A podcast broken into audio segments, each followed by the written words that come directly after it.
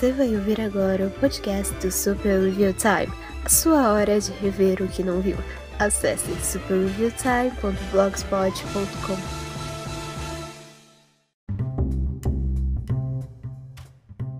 Olá, meus queridos amigos, estamos aqui no Super Review Time e eu estou aqui inaugurando mais um quadro. É, porque eu já não tenho coisa suficiente para fazer na, nas minhas mãos. Eu tô, eu tô com um artigo que tá encalhado há, há um mês, pelo menos, porque. Aliás, artigo não, um, um roteiro de vídeo, porque eu literalmente não sei para onde eu vou com ele. Né, sempre fica aparecendo outra coisa para eu fazer na frente. Aí eu fico, ah, ok, deixa pra depois. É, ok, deixa pra depois. É, ok, deixa pra depois. Aí já se vai um mês eu, oh, ok, eu tenho que fazer para poder liberar espaço no meu HD, porque eu, eu tenho essas neuras assim. Uh, eu, eu, eu, eu, pensei muito em, em, em, como fazer esse quadro, porque eu não tinha um nome específico, eu não tinha. Eu não achava um nome bom o suficiente, um nome que encaixasse na gimmick do, do, do dos nomes do, do Super Event Time, né? Uh, eu até pensei em, dar um nome muito imbecil e muito genérico, tipo, o que, que tem pra ver? Ou onde tem isso, sabe? Mas Dane-se, vai se chamar Super Recomendação Time. Eu sei, são, são duas línguas diferentes, vai se lascar. O seguinte. Alguns filmes eu gosto deles o suficiente para escrever um artigo ou para fazer um vídeo.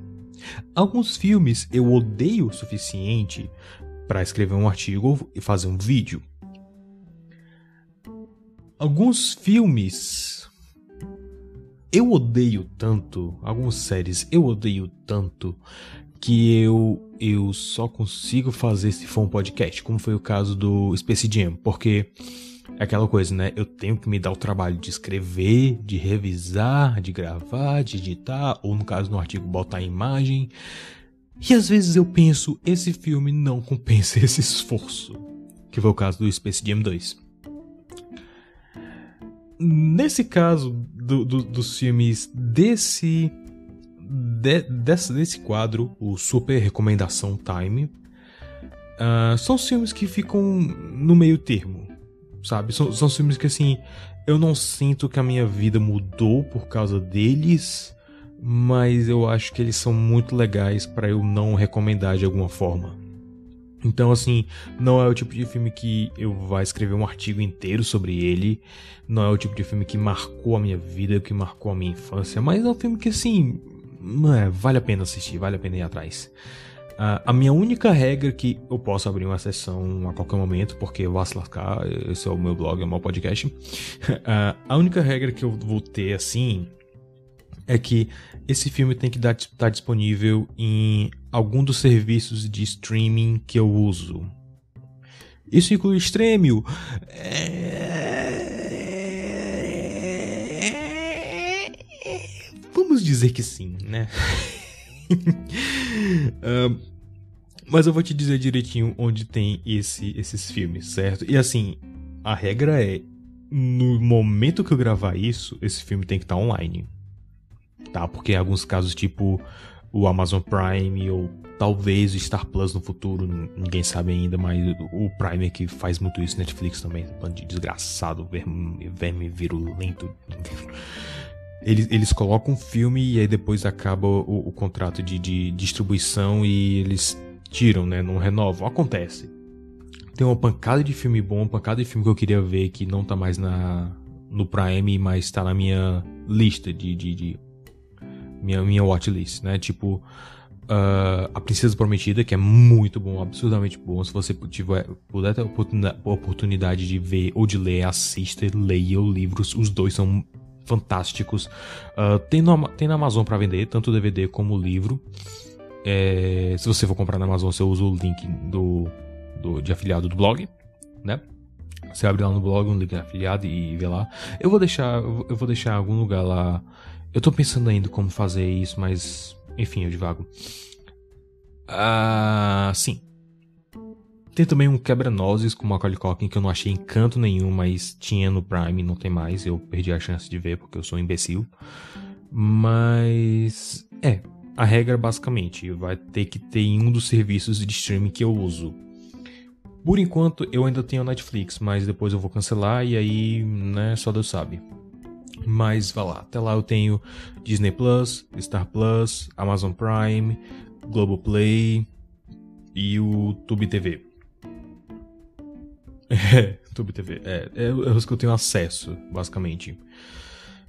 Então vamos lá. Eu, eu, a gente tem quatro filmes, basicamente, para falar hoje, né? Um deles, na verdade, é um filme interativo, mas. Vai lá, tá aqui, tá que vai, tá que vai. Então vamos lá, vamos começar antes que esse avião passe aqui e estraga minha gravação. Este é a Super Recomendação Time.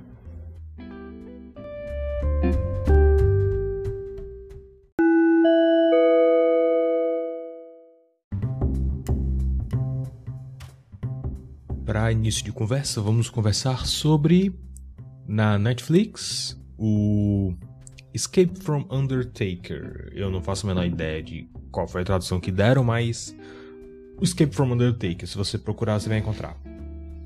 Um, eu fiz questão de assistir esse, né, assim, nos últimos períodos com a Netflix agora. Porque, primeiro, eu nunca tinha jogado o filme interativo da Netflix antes. Eu achei até curioso que, assim, eu tenho o aplicativo da Netflix pro Windows 10 aqui instalado, mas não funciona o lance das opções. Então, eu acho que, assim, ele só me dá a, as opções certas, né, para assistir o filme todo. Um, então, eu joguei no browser, obviamente, né, com uma qualidade um pouco menor, mas ok, faz parte. É... Escape from Undertaker né, caso você ainda não tenha percebido, porque você é um verme imundo sem cultura, é uma colaboração da Netflix com a WWE, onde a gente tem o Undertaker, né, o wrestler, o wrestler lendário Undertaker na sua mansão. E aí a gente tem a história da urna mágica dele, né, que é a urna que dá os poderes dele, a urna, porque assim, o Undertaker, ele é um um zumbi feiticeiro, né, o que é, é uma coisa que é sempre legal de lembrar quando alguém te diz que wrestling é falso, né? Alguém, os caras dizem, você sabe que, que, luta livre é, é marmelada, né? O cara tem, tem, um, tem um feiticeiro zumbi. Você já viu o Bray Wyatt? Você já viu o Undertaker? Você já viu o que esses caras fazem? O, o Randy Orton botou fogo no, no, no, no, no Bray Wyatt ano passado. Você sabe disso, né? pois é, enfim. Uh, a história revolve sobre a mansão do Undertaker, né? E essa urna mágica dele, que é que dá os poderes dele, que ele guarda as sete chaves. E aí aparecem os caras do New Day. Eu não posso gritar agora porque tá tarde, mas vocês entenderam. Né? O Xavier Woods, o Big E. Não, vamos fazer direito, vamos fazer direito. Xavier Woods, Kofi Kingston e o campeão da WWE, Big E. Ficou, ficou horrível porque eu não posso, eu não posso gritar muito, são quatro da manhã já. E aí a história envolve os caras do, esses caras do New Day entrando na casa do Undertaker para pegar a urna, né? Porque, tipo, eles pensam, ah, whatever, o Undertaker tá aposentado já, tá velhão, então não vai precisar da urna, a gente pode usar a urna para ganhar poder e vencer os caras e blá blá blá.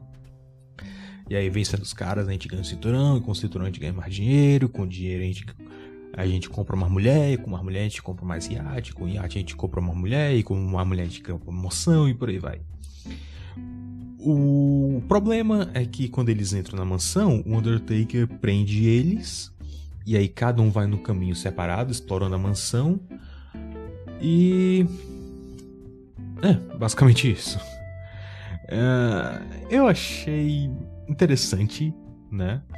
Porque assim, você escolhe a rota que você quer ir, mas assim. Não tem muita coisa que vai mudar a história, né? Tem. Eu, eu, eu consegui pegar uma rota errada que sempre ia dar errado, né? Assim, sempre ia dar game over. Mas que não faz muito sentido, porque assim, tem uma hora que eles eles se separam e aí depois eles voltam Eles se reúnem e aí depois só um deles se separa do, dos outros dois, né? Eles os outros dois vão tentar pegar a outra parte da chave para poder abrir a urna e tal. Porque a urna consumiu parte da alma do Big E, inclusive obrigado Netflix por me lembrar que vocês cancelaram Dark Crystal Age of Resistance, a segunda temporada. Vão se lascar seu bando de, de, de, de... Enfim, Aí um desses caras, um dos caras do grupo se separa e aí ele encontra a sala de comando do Undertaker, né? Antes que ele fizesse uma referência ao Mágico de Oz, o Undertaker aparece e dá uma mãozada no, no cara. Não vou dizer quem é porque é spoiler, enfim. E basicamente termina. Aí o Undertaker diz: Pelo poder da urna, eu posso voltar no tempo e você pode refazer a sua decisão. Tome sua decisão com cautela, etc, etc. Então eu presumi, ok, isso vai dar ruim, então não vou fazer isso. Mas assim, é interessante a, a, a forma que você tem que estar tá prestando atenção no que está acontecendo para saber qual decisão tomar. Algumas decisões são irrelevantes, tipo, ah, uh, os caras vão se separar. Você quer acompanhar o Kofi Kingston, o Woods ou o Big E? Você escolhe, eles vão ver coisas diferentes, mas vai dar no mesmo. E assim, informações relevantes, por exemplo, quando eu, eu joguei, eu escolhi acompanhar o Xavier Woods, né? E aí depois na hora que eles reúnem, e aí o Kofi Kingston, oh, eu escutei um, um, ruído vindo desse quadro aqui, então você já sabe que tem alguma coisa a ver com o quadro. Sabe, uma coisa assim, eu não lembro exatamente se era um quadro que, que, que eu ouvi que te fazia zoada, mas whatever. Uh, para um filme interativo, eu achei as opções um pouco limitadas. Tipo, ok, é um filme interativo, não é um visual novel. Né? O visual novel é mais fácil de fazer rotas alternativas e, e tal. Aqui você literalmente assiste uma cena e escolhe para que caminho vai. É, é um Choose Your Own Adventure, né? Eu inclusive fiz um desses na faculdade e eu sei como é trabalhoso.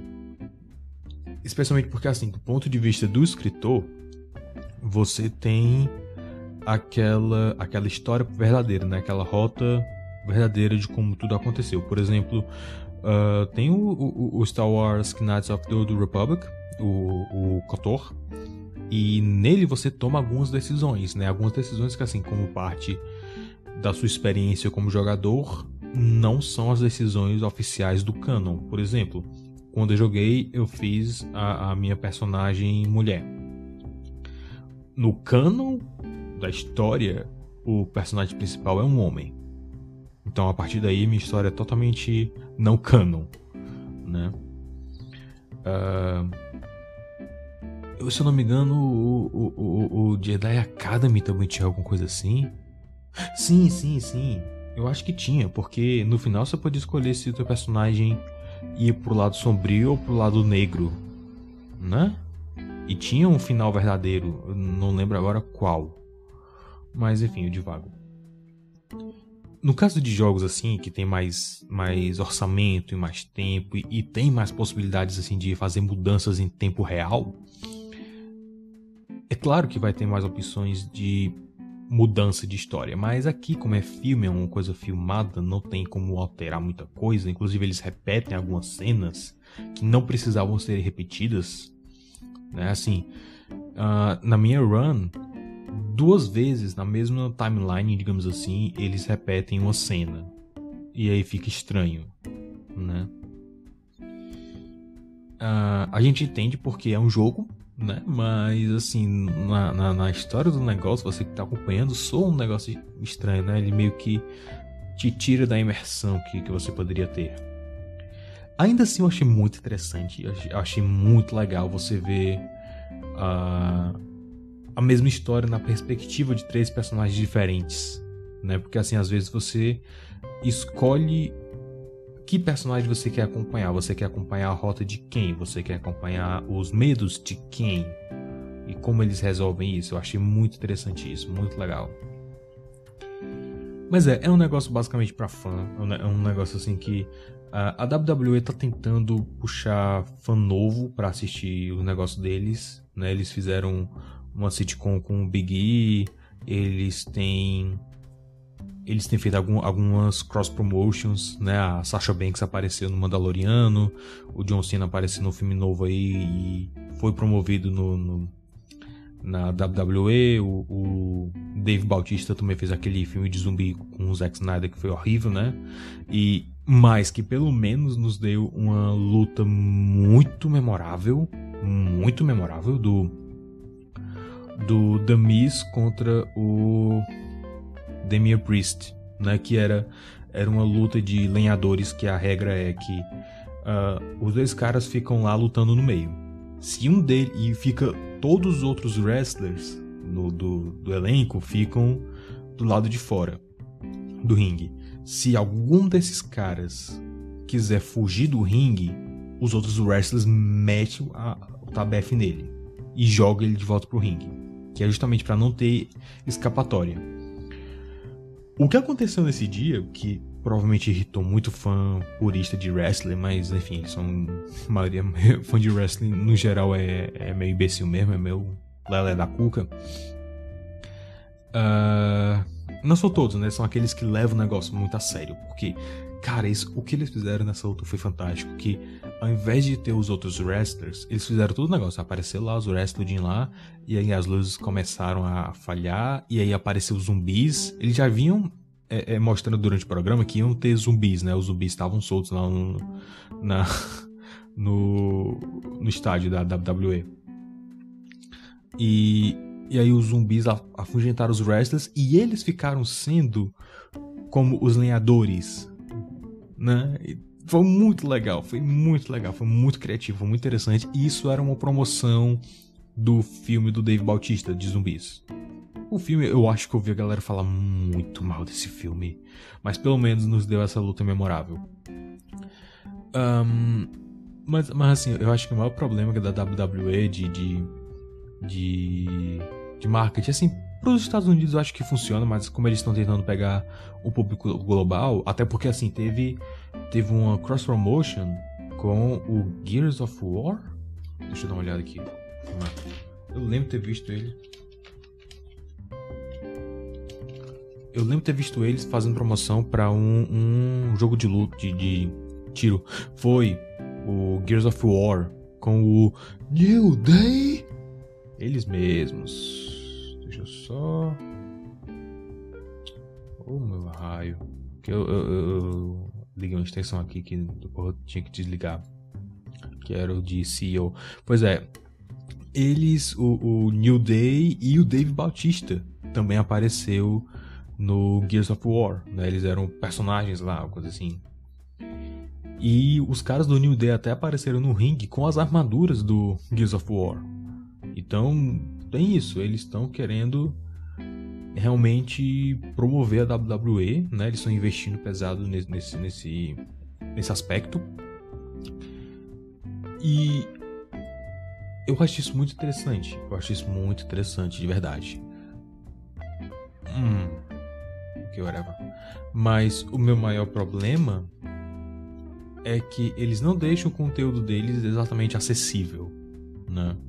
Assim, a o conteúdo de luta mesmo, de, de programação semanal, eles não deixam acessível no próprio aplicativo deles da WWE no site. Uh, embora, assim, de um tempo pra cá eles têm, eles têm testado usar propaganda no aplicativo, mas ainda assim, o programa semanal ele não sai no aplicativo depois de não antes de um mês. Então, assim, eu não sei exatamente qual é a estratégia deles para expandir a marca, né?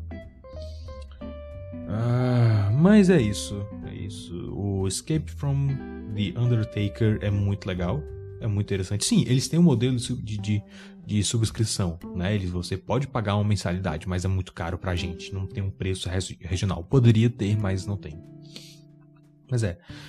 Escape from the Undertaker é muito legal, tá na Netflix não funciona no aplicativo de Windows 10, eu não faço ideia do porquê, mas funciona no browser. Não sei se na TV Smart funciona, é para funcionar, né? No celular também.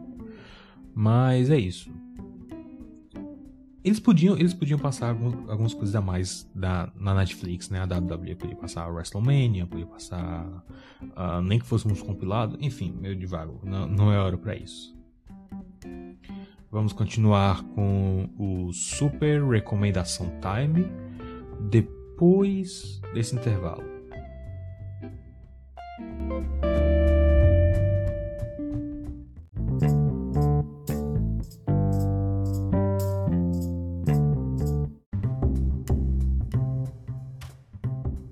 A próxima recomendação é na verdade uma recomendação dupla, porque agora o Disney Plus tem os dois filmes.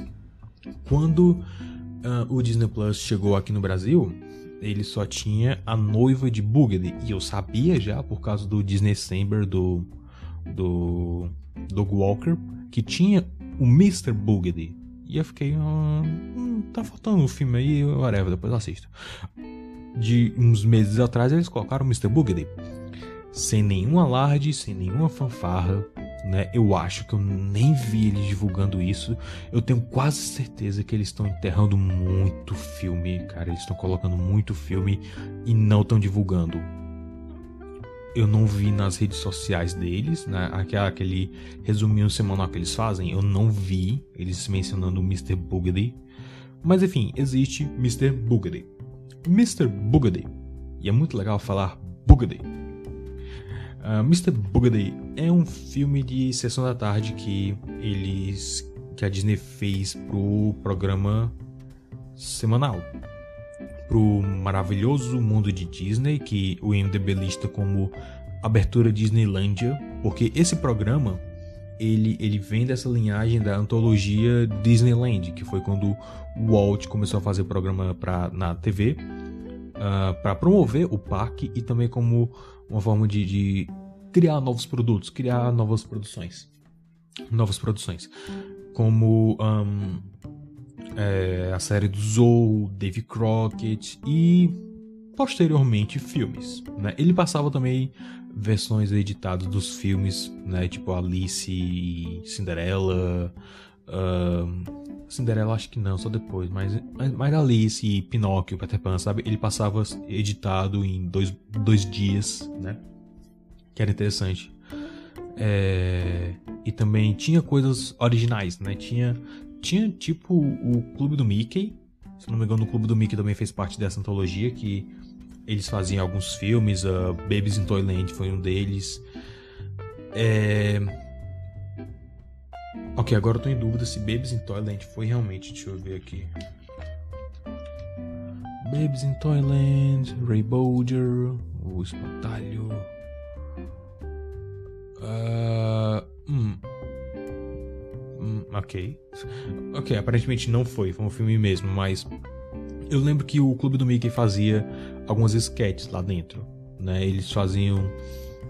Eles fizeram uma, uma tipo um pitch para adaptar The Rainbow Road to Oz, né? Que, na verdade será uma mistura de dois livros do Mágico Joyce, que tem personagens até um pouco obscuros de Oz, tipo a, a Garota de Retalhos e a Garota Arco-Íris, que eu não tenho certeza se são a mesma porque eu não, não li esses livros ainda.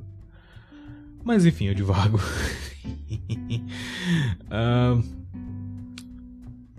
Uh, enfim, Mr. Boogedy, ó, tá me distrair aqui. Mr. Boogedy. Mr.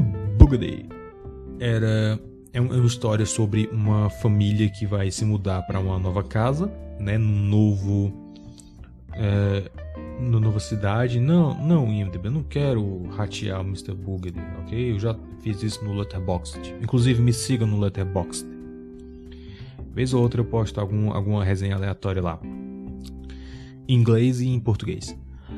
Um, essa família vai se mudar para uma casa nova em uma nova cidade, uma cidadezinha do interior chamada Lucifer Falls. Espera, fica mais estranho. O pai dessa família, ele trabalha vendendo gags.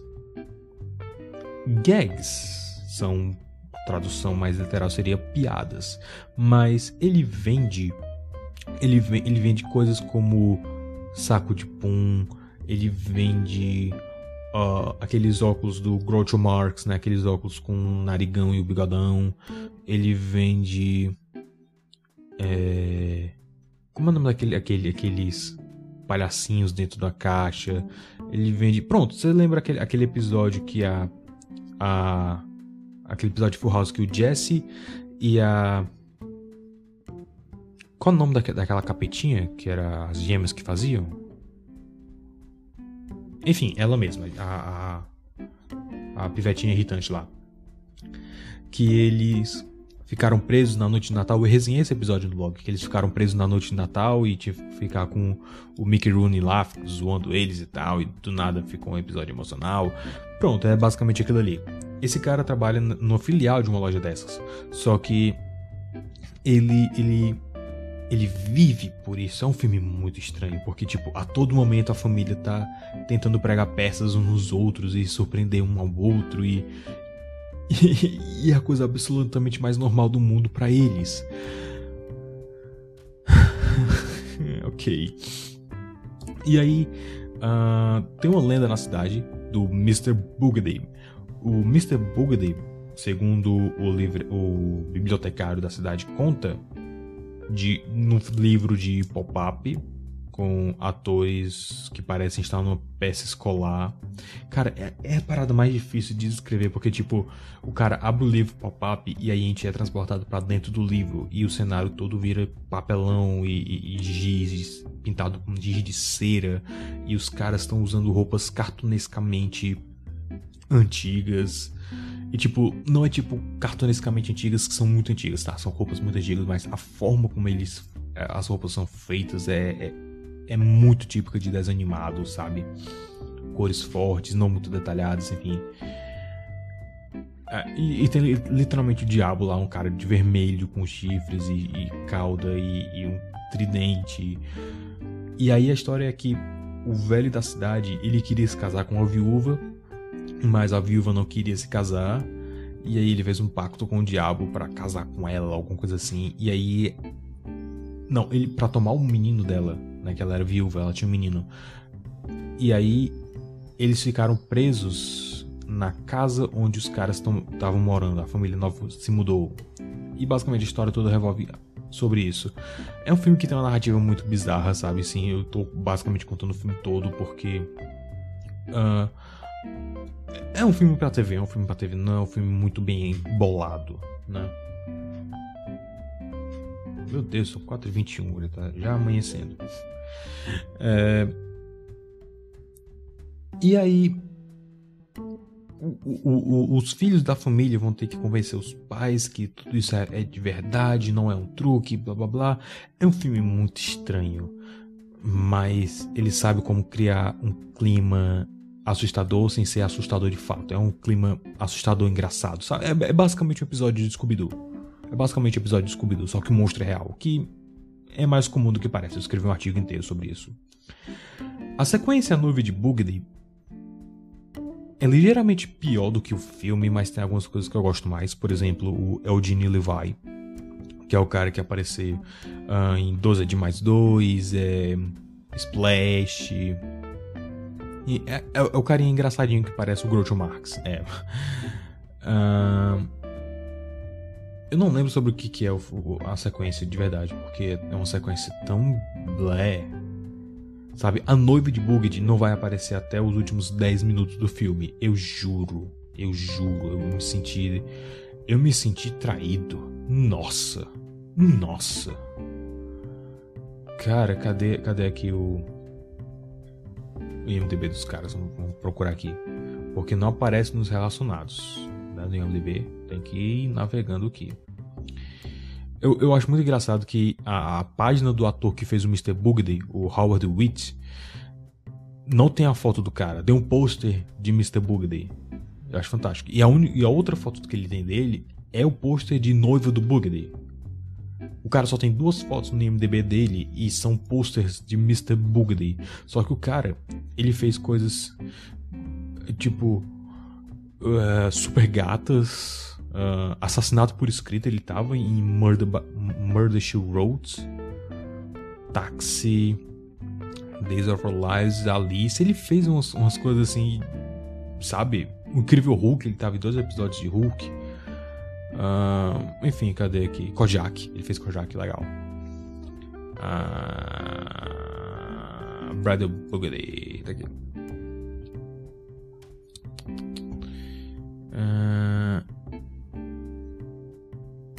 tá, a, a, a, sinopse que ele me dá é exatamente igual a, primeira, a do primeiro filme. Deixa eu ver aqui se eu não lembro de mais alguma coisa. Ah, tá.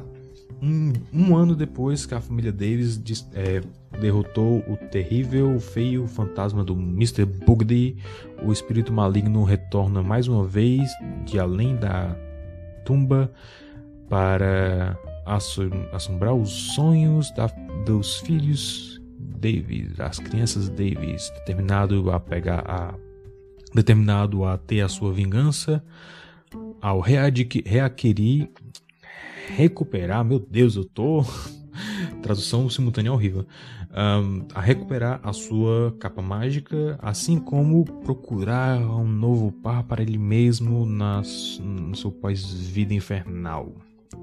Ou seja, a, a ideia desse filme é que não só o Mr. Bugden não foi derrotado no primeiro filme, mas que ele voltou para pegar a capa e para conseguir uma esposa. Porque aparentemente nem no pós-vida a viúva quer casar com ele. A ideia basicamente é essa. E aí eu lembro que tem um lance dos. Do, de uma feira da cidade, sabe? Que a família decide fazer um, um uma casa assombrada, uma coisa assim. E aí tem um, uma hora lá que, que a mãe da família banca a Madame Leota e fica conversando com os espíritos e tal.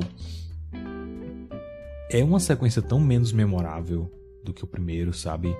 Ela demora demais para se desenvolver, ela demora demais para acontecer qualquer coisa, é um saco. Mas tem algum, algumas coisas legais, tipo, de novo, o Eugene Levi, né? Uh, ver que o, o motel de Fiddler the Roof, violinista no telhado, ainda teve um papel. Foi o último papel que ele fez, inclusive, antes dele falecer. Uh, ele, eles, eles tiraram o papel do bibliotecário, que é, era uma das melhores coisas do primeiro filme, inclusive. Era, era um cara muito divertido de, de, assistir. Ele ficava sempre gritando. Ele, ele, ele, nunca falava nada normal. Era, é fantástico, é fantástico. E aí eles tiraram esse personagem e substituíram pelo sobrinho dele, que é divertido, é, é, é o tal do motel, do violinista, mas não chega nem aos pés do original. Trocaram alguns atores também, porque um dos meninos que tava no primeiro filme tava, tava meio ocupado fazendo assim um, uma sitcom que talvez você deva ter ouvido, Alf, né? O moleque foi fazer Alf e aí não pôde fazer o filme. Os outros atores também estavam estavam fazendo outras coisas, então eles não puderam. Mas o pai da família é o mesmo, né? E ele é um baita ator, ele é um baita ator, ele é, ele é um cara legal, ele, ele é um cara assim divertido de você acompanhar, né? Ele, ele, ele é o cara que realmente um, encarnou a ideia do vendedor de piadas práticas. Eu achei isso muito legal. E assim, é uma das poucas coisas desse filme que eu achei ainda legais, né? Que é, é quando eles lidam com as piadas práticas, vez ou outra. Deixa eu só beber água aqui.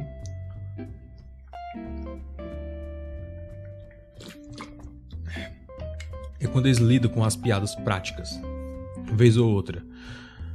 E. É, mas todo o resto é tão. é tão chato, é tão maçante, sabe? Porque, tipo, tudo é muito repeteco do primeiro filme. Não parece que a gente conseguiu nada de novo né, nesse filme. E realmente, realmente a gente não conseguiu muita coisa de novo aqui. É mais do mesmo. Só que não tão interessante ou não tão absurdo. Não que o primeiro filme fosse realmente alguma coisa assim que você vai parar tudo que tá fazendo para assistir. Não. É o tipo de filme que, você, que é legal você deixar em segundo plano enquanto faz alguma coisa. Que vez ou outra acontece alguma coisa interessante e você para e presta atenção. O segundo filme também é muito dessa vibe, mas. É, sei lá, cara. Sei lá, é tipo, eu me, eu me senti realmente traído no segundo filme, porque assim, o primeiro filme eu entendo, Mr. Bugatti, ele, eles preservaram toda toda a surpresa de como Mr. Bugatti se parece e age pro último ato. O, o filme ele tem realmente uma boa aura de mistério, né? De sim, de tentar descobrir, de tentar desvendar o que está acontecendo, por que, que está acontecendo, com quem aconteceu, se isso é verdade ou é coisa da cabeça, né? Ele, ele consegue criar esse mistério legitimamente interessante para um filme de criança, para um filme de família, né? Que não é violento, que não é sangrento, que não é realmente assustador. É, é, é, um, é, é no nível é no nível dos quadrinhos Disney, sabe? Eu, consigo imaginar essa história acontecendo com o Pato Donald e os sobrinhos dele, por exemplo. Total, total, total. O Patinhas quer quer expandir a marca da loja de piadas dele, aí ele manda o Donald com os meninos para uma cidade em Pirapora do Passa Quatro para poder criar uma loja lá. E lá eles encontram o bendito fantasma. Eu totalmente consigo imaginar, totalmente consigo imaginar. A diferença é que os meninos iam descobrir a trama toda muito mais cedo do que os moleques do filme, mais detalhes. O segundo filme parece muito repeteco do primeiro, só que sem essa aura, porque a gente já sabe que é real, a gente já sabe que, que os fantasmas existem, a gente já sabe, então não tem, não tem mais aquele mistério, não tem mais aquela novidade. E o próprio título, que é a noiva de Bugady, ela não vai aparecer até o último, lit, os literais 10 últimos minutos, 10 uma pitomba, 8 8 minutos de filme, faltando 8 minutos para aparecer o filme. Aí ah, é, eu me chamo a noiva de Bugady. Toma a noiva de Bugady. E. É, é, o tipo de filme assim que realmente tem algumas coisas boas, mas também não é tão interessante como deveria ser. Mas de novo, é um filme para TV, são filmes feitos para TV. Né? Se não me engano, no segundo filme eles tentaram fazer como um piloto de uma série, ou foi o primeiro. Eu, tenho a impressão de que o primeiro filme foi feito como um piloto de série, porque enfim, praticamente todos os filmes feitos para TV são pilotos para série. Né? Um, só ver o caso do, do Esqueceram de Mim 4. Né? Eles fizeram, os, os caras tinham cláusula no contrato: ó, se a gente fizer uma série disso aqui, vocês vão ter que voltar e azar o seu. Um, uh, mas eu acho que assim, eles pensaram até em fazer uma, uma, uma série disso, o que explicaria o desenvolvimento tão lento do segundo filme e a encheção de linguiça e e talvez se fosse uma série, talvez eles eles esticassem mais a trama da noiva de Bugady. Mas como não deu certo, não deu um retorno esperado e, e eles viram que não compensava fazer uma série inteira com esse plot e que era uma ideia de Jerico, eles, não, whatever, resume e, e joga pra TV, ninguém vai ligar. É. E, mas eu recomendo o filme ainda assim? Sim, recomendo os dois. Assista um atrás do outro. Um dia que você não tiver nada para fazer, né? Porque são filmes que têm conceitos interessantes, são filmes que têm são, são criativos de certa forma, são criativos. E pro mal ou pro bem, talvez eles te inspirem a, a, escrever alguma coisa nova a partir disso. É uma coisa que eu vejo muito nos filmes que eu, tenho, que eu resenho no blog, no podcast. Alguns filmes são muito ruins, mas eles têm aquele aquela fagulha criativa que você pode pegar e transformar para alguma obra sua que possa ser interessante. Então, tem isso. Bugady e a noiva de Bugady no Disney Plus.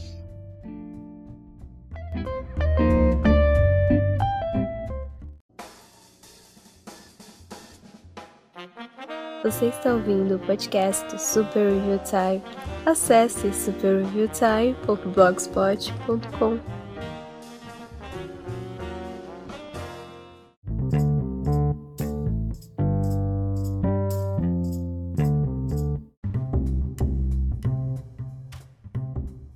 Continuando na Casa do Rato, estamos agora no Star Plus. E o filme da recomendação de hoje é Construindo uma Carreira Career Opportunities. John Hughes, você deve conhecer, é um roteirista, né, um produtor de filmes que basicamente mandou na sessão da tarde durante muito tempo. Ele é o cara que escreveu clássicos como Esqueceram de Mim, Esqueceram de Mim 2, Clube dos Cinco, Uh, ele, escreveu comédias de, de, adolescente, de criança. De criança não, droga, de, de, de colegial. Eu tô trocando as palavras já. Daqui a pouco eu, eu vou começar a cantar em russo. Um, Quem Vê Cara Não Vê Coração, Mulher Nota Mil, Antissol do Que Mal Acompanhado, Férias Frustradas, Beethoven. Uau! Uau, Esqueceram de Mim 4 tava na antologia Disney, incrível. Hum, aí a gente tem alguns filmes como Uh, Ninguém Segura Este Bebê, Milagre na Rua 34, Denis o Pimentinha, Sentinho Dálmatas, Flubber, que inclusive Sentinho Dálmatas foi o melhor acordo que ele fez na vida dele, porque ele ganhava ele ganhava uma porcentagem de cada merchandising feito do filme, cada pelúcia de Dálmata vendida uma partia para ele, então fantástico, cara, fantástico, foi ótimo, o melhor melhor acordo que ele fez na vida dele. Uh, ah, Mr. Mom, Gatinhas e Gatões. Ah, então, ele, ele, ele escreveu, ele fez vários filmes que eram clássicos. Né? Eu não vi a maior parte deles, né? mas você deve ter visto a maioria aí, não sei. E ele fez. Eh, construindo a carreira, Career Opportunities. Que curiosamente, quando ele escreveu esse filme, foi antes de Esquecer de Mim, e você consegue ver várias vezes nesse filme que tem traços que é claramente que claramente foram inspirados ou que iriam se inspirar Esquecer de Mim. Tipo, os bandidos serem pegos com uh, os retratos falados deles amarrados na boca. Uh, e a própria premissa do filme né? A premissa do filme é que o mentiroso local, né, que é o Jim, alguma coisa, ele não consegue manter o um emprego, ele não consegue assim ser íntegro no trabalho, por isso ele acaba sendo despedido de todo canto, né? Ninguém mais quer oferecer um emprego para ele porque sabe que ele é preguiçoso, que ele não vai dar conta do serviço. O pai dele tá em tempo de, de chutar ele para fora de casa, mesmo que ele não queira, né? Porque ele realmente ama o filho, mas chega uma hora que ele tem que, que chutar ele de casa. Porque nos Estados Unidos tem essa coisa, né? Que você trabalha, mora na casa dos pais, você paga aluguel, azar o seu. Em algumas casas, né? Algumas famílias têm isso. Eu, eu, eu, digo isso porque assim, é uma coisa que eu vejo com mais constância nos Estados Unidos do que aqui. Mas enfim, eu divago. E aí, esse moleque consegue um último trabalho né, que é trabalhar na Target, que é como se fosse o extra daqui. É uma loja assim que vende de tudo, de brinquedos, a artigo de decoração, artigo de cozinha, a eletrodoméstico, a roupa, a artigo de praia, enfim. Só que o trabalho que ele vai fazer é de zelador durante a madrugada e ele está trancado dentro. E aí é interessante porque esse é um dos conceitos que não importa quantas vezes seja feito, sempre é interessante de uma certa forma, né? Alguém preso num shopping, alguém preso num museu, alguém preso uh, num canto assim de madrugada. Você vê o filme Uma Noite no Museu, né? É interessante. Claro, Uma Noite no Museu adicionou um elemento fantástico, o que não acontece aqui. A única coisa fantástica aqui é a Jennifer Connelly hum, no auge dos anos 90. Enfim, esse moleque, esse mentiroso, esse perrapado, esse esse desgraçado ficou preso na loja com literalmente a moça mais linda do mundo nos anos 90, Jennifer freaking Connelly. E eu digo isso sem nenhum exagero. Jennifer Connelly era a criatura mais linda dos anos 90 e provavelmente foi o ápice da raça humana. Hands down, hands down. E aí, o negócio é, a Jennifer Connelly, né, a Josie, ela é podre de rica, mas ela não tem liberdade do pai dela. Sim, é basicamente Aladdin. É, é, é. é. Career Opportunities é basicamente Aladdin nos tempos modernos. É, Aladdin nos tempos modernos é, é, é é, é, é Aladdin se tivesse um filho com Esqueceram de Mim. Você imagina o, o, filho bastardo de, de, dois filmes, Aladdin e Esqueceram de Mim, esse filme. O John Hughes, é, segundo entrevistas, ele não gostou de como esse filme saiu. Né? Ele começou a escrever esse filme em 89, mas só foi sair em 91. Curiosamente, o mesmo ano também que saiu Rocketeer, também com a Jennifer Connelly, que eu resenhei no blog, na retrospectiva Disney. E você também deveria assistir, tá no Disney Plus. Mas John Hughes não gostou do resultado desse filme, ele achou muito provocativo sem precisão, né? Ele, ele achou não, não e também não tinha os o, o, o, o controle criativo que ele queria para esse filme. Então é, eu consigo entender porque assim esse filme ele pode ser basicamente uma fantasia de você passar a noite numa loja que tem tudo, fazendo tudo que você quer, né? Assim, tem, tem várias cenas com o tipo o Jim, como é que ele janta. Ah, ele pega lá um, prato congelado, bota no micro-ondas, pega os garfos, sabe? E tipo, ele age como se estivesse na casa dele. Esse é o, esse é o grande lance do personagem. Ele sempre ele sempre tem essa lábia, esse negócio de malandragem, mas não é por mal. Não é, ele não faz por mal, ele faz porque é meio da personalidade dele, né? Ele, ele, é, ele é um ferrado na vida, mas ele age como se fosse grande coisa. Inclusive, ele vive contando vantagem para os moleques que ficam seguindo ele pela cidade, como se fosse para compensar isso, né? Tem essa, essa camada de personalidade interessante no personagem. Ele fica contando vantagem para os moleques, para os cachorros que ele tomava de conta, é, é, um personagem muito interessante, é um personagem muito, muito interessante. Do, do jeito que só um o John Hughes conseguiria tornar ele interessante. Né? E o ator também, o ator é muito carismático. É, mas esse é o grande lance dele. Ele, ele é um mentiroso, ele vive contando vantagem, mas basicamente porque ele é um, um lascado na vida. E ele não. Ele. É, é como se o lance de contar vantagem fosse uma hora ou outra alguém vai acreditar e eu vou seguindo com a história e eu vou me dar bem de um jeito ou de outro. Um, e a Josie também tem as suas máscaras. Ela, ela também faz coisas para provocar o pai, porque ela perdeu a mãe, ele só tem um ao outro, e ela faz coisas para provocar deliberadamente o velho, para irritar ele, fica fugindo de casa, fica. Uh, uh, ela tasca o beijo no, dos sócios dele lá. Com, uh, e isso porque ela também é muito insegura. E eu acho muito interessante que assim, o roteiro, a forma como o roteiro lida com esses dois personagens não é como você espera. Porque você espera que ela, como sendo a literal criatura mais perfeita nos anos 90, e ele, um lascado pobretão que não tem nada na vida, vai ficar caidinho por ela, vai cair aos pés dela. Mas não, não é isso que acontece. Eles realmente têm conversas francas sobre a vida deles, sobre como eles são diferentes e ele, ele se irrita com ela até, né? Porque ela parece não entender ele, mas ao mesmo tempo ele também não parece entender ela, né?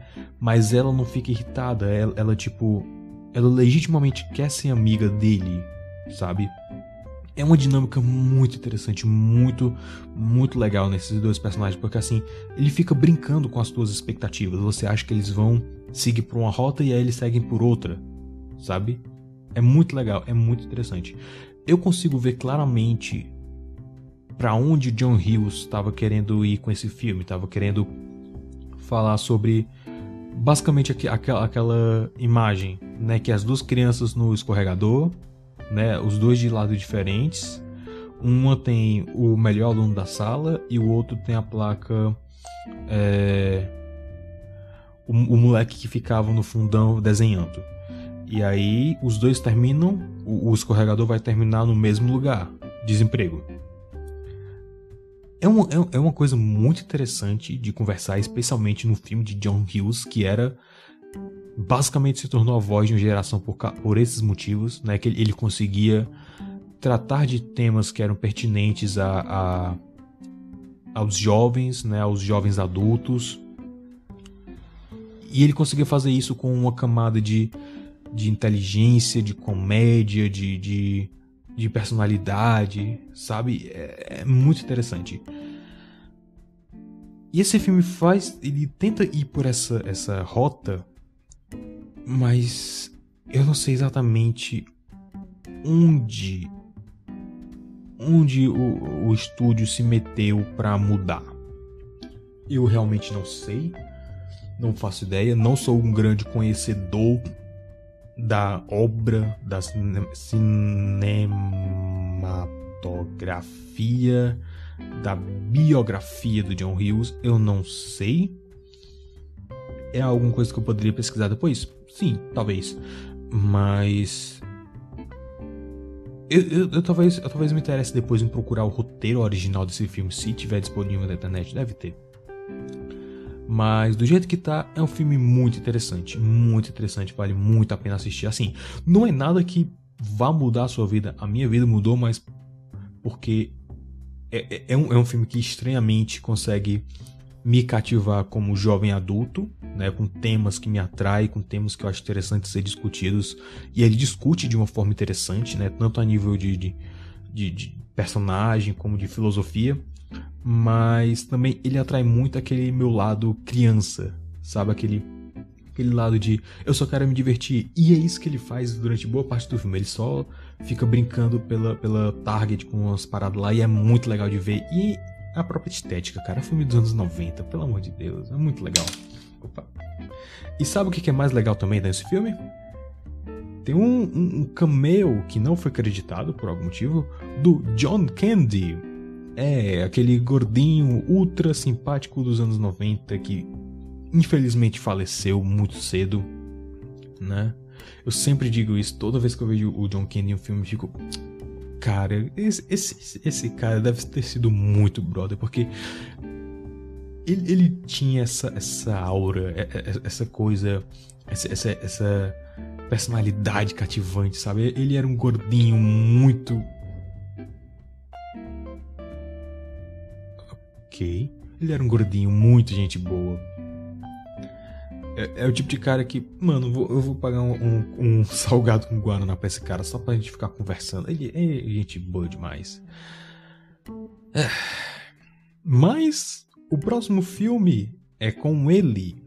E a gente vai falar sobre ele depois desse intervalo.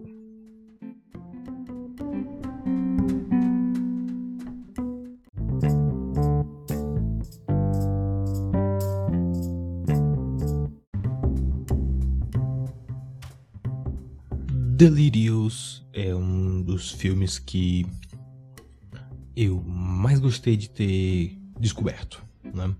Tava zapeando aleatoriamente o Amazon Prime e aí eu vi estampado no pôster aquele pôster minimalista que só tem o título e o rosto do ator, né? É, é um pôster muito brega, muito falta de criatividade, se me perguntar. Deixa eu ver até se tem outros posters para esse filme, ou se só tem ele.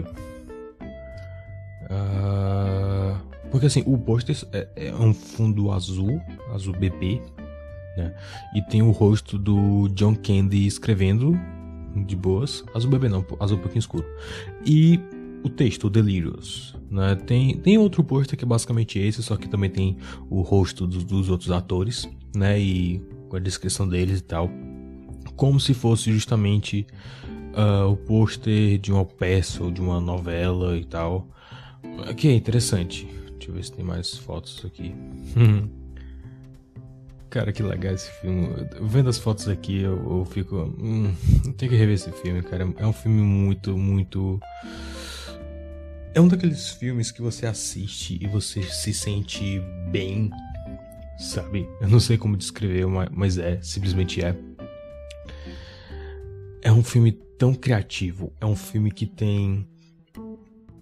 É um filme divertido. É um filme que, de novo, talvez não vá mudar a sua vida, né? Porque, até porque assim, a moral dele, a mensagem é muito. É muito previsível, né? Mas ele, é ela é passada de uma forma tão. Ok, eu tô divagando demais. A história é sobre o. Um escritor de novelas né? Que é o John Candy, o gordinho mais simpático do mundo. E ele, ele é apaixonado pela atriz principal da novela, né? Ele escreve as melhores cenas para ela, escreve as melhores tramas para ela, mas aí ele tem intrigas com os outros autores, né? Com, com uh, quem de fato planeja as tramas, né? O John Candy basicamente só escreve as cenas, né? Ele não necessariamente cria nada, pelo que eu entendi. Uh, e aí, durante. Ele tem um acidente de carro, né? Sim, uh, tem uma personagem que ele não quer escrever porque ele acha ela muito chata, ele, ele acha ela muito maçante e desinteressante pra novela. É, e os caras, não, eles querem insistir na personagem, querem deixar e tal, querem, querem, se não me engano, querem matar a personagem da atriz que ele gosta e tal. E aí ele tem um acidente de carro e quando ele acorda, ele tá dentro da novela, ele é um dos personagens da novela. E mais que isso, tudo o que ele escreve acontece na novela. Então ele usa isso a favor dele para se aproximar da personagem da atriz que ele gosta que é uma broaca na novela e na vida real. É, às vezes acontece isso. Tá, eu acho que na vida real nem tanto. Não, não, não, ela, ela é um buraco. Ela, ela, é um buraco. Agora, porque assim, tem algumas cenas que ela é mais ou menos legal, mas no geral ela é um buraco. Uh, e aí o John Candy, ele passa a conviver com o pessoal da novela, ele passa a, a, a manipular as coisas que acontecem é uma coisa engraçada uma atrás da outra, porque assim, tem alguns personagens que. Eu não vou entregar a piada, mas que. Tem um personagem que não se saiu bem com a crítica nem com o público e eles tiveram que, tipo, cortar o personagem. Só que assim, dentro do conceito aqui, o personagem não morreu, ele não foi cancelado nem nada. Eles só pararam de usar o personagem. O personagem ainda existe e ele é usado no filme né? Ele, ele, tipo só foi esquecido, basicamente. É, é muito engraçado, é muito engraçado. Uh, e, e, e interessante porque esse filme tem umas regras de mundo meio bizarras, né? Porque assim no começo nada parece fazer muito sentido, mas Hum, mas é o tipo de coisa que você consegue relevar, porque eles fazem de uma forma que seja crível, eles fazem de uma forma que pareça plausível dentro do contexto. É, até porque assim, a gente vai descobrindo as regras junto com o John Candy. E assim, é uma fantasia, é um delírio, então nada é, é muito, muito a ferro e fogo. Então, eles tomam algumas liberdades, mas não o suficiente para que seja seja ruim, que seja improvável ou implausível. E eu gosto especificamente porque o John Candy passa a conhecer a personagem que ele queria cortar e ele descobre que ela é muito mais interessante do que deve, deveria ser, tipo, absurdamente interessante, legitimamente interessante. Eu quero conhecer essa personagem, eu quero assistir essa novela para saber de onde é que ela veio, para onde é que ela vai, sabe? Uh... E de novo, não é Talvez não seja um dos melhores filmes do John Candy, porque, até porque eu não vi toda a filmografia dele. Mas. Ele realmente consegue te vender esse filme. Todos os atores conseguem te vender esse filme. Porque, tipo. Ele, eles estão. Os atores, eles têm que atuar como os personagens. Então, eles atuam de uma forma muito exagerada. Né, que é o tipo, é o tipo de atuação de novela. Mas o John Candy atua de uma forma mais mais centrada, mais realista, mais verossímil, mas ao mesmo tempo ele tem aquele charme, aquele carisma do John Candy que é inigualável. E é um filme muito, muito divertido. Acredita em mim quando digo que uh, é um filme que ele nunca fica parado. Sempre tem alguma coisa acontecendo, sempre tem uh, alguma trama se desenrolando, alguma coisa se desenvolvendo e eu acho isso muito legal. É, é um daqueles filmes que assim você termina de assistir e diz: não se fazem mais filmes como antigamente, porque esse é um, um, um excelente filme. Uh, é dos anos 80, né? É dos anos 80, anos 90, 91, é. Anos 80, anos 90 foi uma safra muito boa de filme, uma safra assim muito realmente. E, e tem uma hora e meia. Esse filme tem uma hora e meia pelo, pelo tanto de coisa que eles enfiam nesse filme, eu jurava que tinha mais tempo. E que, tipo, a narrativa dele era simplesmente boa, que, que você não via o tempo passar. Deixa eu ver aqui quem foi que escreveu. Lawrence J. Cohen, é um dos Cohen Brothers. Fred Freeman, dirigido por Tom Mankiewicz. Deixa eu ver aqui o que, que eles fizeram demais. Se eu reconheço alguma coisa. Eu tenho quase certeza que eu não reconheço. Uh, vai, abre. Ah, eu tô com o torrent aberto. Whatever. Deixa eu fechar aqui. Uh, os Boas-Vidas, As Incríveis Peripécias, Mercenários de Rei Empire. Hum, eu não conheço nada que ele fez. Spies. Ah, As Incríveis Peripécias do Ônibus Atômico. Preciso assistir isso.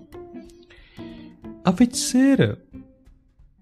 Ok. Ele, o, o, o, Lawrence J. Cohen escreveu alguns episódios de A Feiticeira. Ok, muito bem. The Andy Griffith Show, The Dick Van Dyke Show, A Ilha dos Birutas. Hum, é. É. Tem um, um, um bom, bom currículo aqui, que não é muito longo, mas é alguma coisa. E ele, ele, ele escreveu realmente novela. Tem um, tem aqui Empire, né? Que, que é uma novela, então, onde eu consigo entender que tem tipo uma foto com uma pancada de personagens, então eu imagino que seja uma novela. Fred Freeman trabalhou junto com ele, esse cara, em Empire, um, peripécias do ônibus atômico, boas-vidas, um, Spies também, a feiticeira também. Caramba, eles eles trabalharam nas mesmas coisas? É, é o mesmo cara com dois nomes diferentes, é isso? É isso mesmo? Cadê a feiticeira? Ah, é, é. Eles, eles eram basicamente uma dupla que trabalhava juntos ou era o mesmo cara. É. O diretor Tom Mankiewicz dirigiu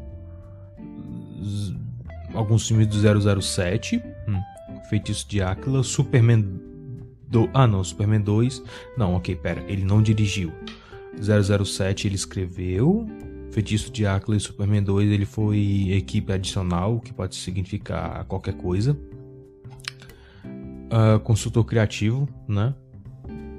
Consultor criativo de Superman, Superman 2, Casal 20, porque, claro, isso existiu. Um, ele escreveu o Dragnet, certo? Escreveu o Feitiço de Áquila. Hum, também te... Aparentemente ele também fez um trabalho de, de roteiro em Superman e Superman 2. Mas foi sem crédito, não acreditaram ele. Um, diretor tem seis. Um, dois, três, quatro filmes, duas séries dentre as séries Contos da Cripta, né, um episódio de Contos da Cripta, alguns episódios de Casal 23 episódios, não sei se foram todos, não vou olhar agora. Uh, é, é. Eu tô achando curioso que uh, o, o, o, currículo desses caras não é muito longo, mas eles trabalharam assim coisas muito específicas né? Superman 007, A Praia dos Desejos. Uh, então. É, é, é, é uma equipezinha assim, curiosa, para dizer o um mínimo, né? Mas é isso. Delírios. Eu, eu, eu tentei comentar o mínimo possível assim do filme para não dar spoilers, mas assim. É porque é tanta coisa acontecendo ao mesmo tempo. Porque é literalmente novela.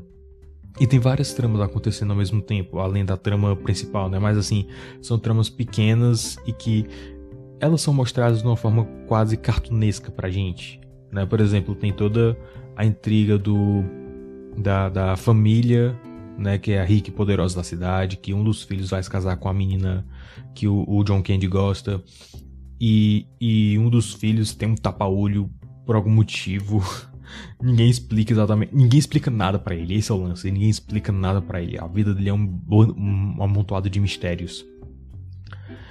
E, e, e, eles simplesmente fazem essa paródia de uma novela, sabe? Que, que pra gente faz muito sentido, porque a gente tá acostumado com o dramalhão mexicano, né? E com as próprias novelas da Globo, né? Mas assim, dramalhão mexicano mais cartunesco. É, é esse o caminho que eles estavam querendo parodiar. Então é isso. John Candy em Delirious, né? Assista, vale muito a pena assistir assim numa noite de sexta-feira que você quer só relaxar um pouco com alguma coisa boba, mas que não é idiota. Né? É um filme muito bem escrito, muito bem planejado, muito bem montado e vale muito a pena assistir. Tá na Amazon Prime com a assinatura do MGM. Né? E assim, é, Amazon Prime é 10 reais, você já tem uma pancada de benefícios, né? Tem o, a entrega grátis Prime, tem o Prime Video, tem o Prime Gaming, né? Que todo mês eles colocam uma pancada de jogo de graça lá. De graça mesmo, assim, tranquilo. Uh, e, e benefício em outros jogos, tem um pouco da Amazon Music, Amazon Livros, que inclui quadrinhos também. É, e o MGM é tipo 5 reais a mais. E o MGM tem, tem os, alguns filmes da Pantera Cor-de-Rosa, Legalmente Louro, tem alguns filmes que vale a pena ver, inclusive Delírios. Se você não tem Amazon Prime, você vai lá no blog, tem uma. Uh, em alguns artigos. Eu vou ter que organizar isso de novo, meu Deus. É a quinta vez que eu, eu me lembro de organizar esse, esse negócio, mas nunca sai. É, lá no blog, no, no, nos artigos, você tem o, é, um link de associado para o Amazon Prime. Você pega 30 dias de graça como teste, né? E é isso. Se você não tem o Amazon Prime, vale a pena fazer o teste. Faça pelo meu link, né? Que você assim você ajuda o canal. E assim você assiste Delirious também. E é isso que eu tinha para hoje. É... Se você tiver alguma sugestão de filme em alguma plataforma de streaming que eu consiga assistir, para dar uma olhada, para ver se vale a pena comentar aqui, ou até fazer um artigo completo no blog, né? Mas aqui é só as minhas, meus, as coisas que eu encontro assim aleatoriamente que eu penso, é ok, alguém pode se interessar por isso, mas não vale tanto esforço a ponto de eu escrever um artigo, né? Mas é, é mais um, um, um como é o nome que eles dão? Um, um prato de companhia, né? um acompanhamento. Não é o prato principal aqui. E é isso, eu sou o Kapan Katsuragi do Super Avion Time. E eu volto depois com um artigo, ou podcast, ou vídeo, ou. Até mais.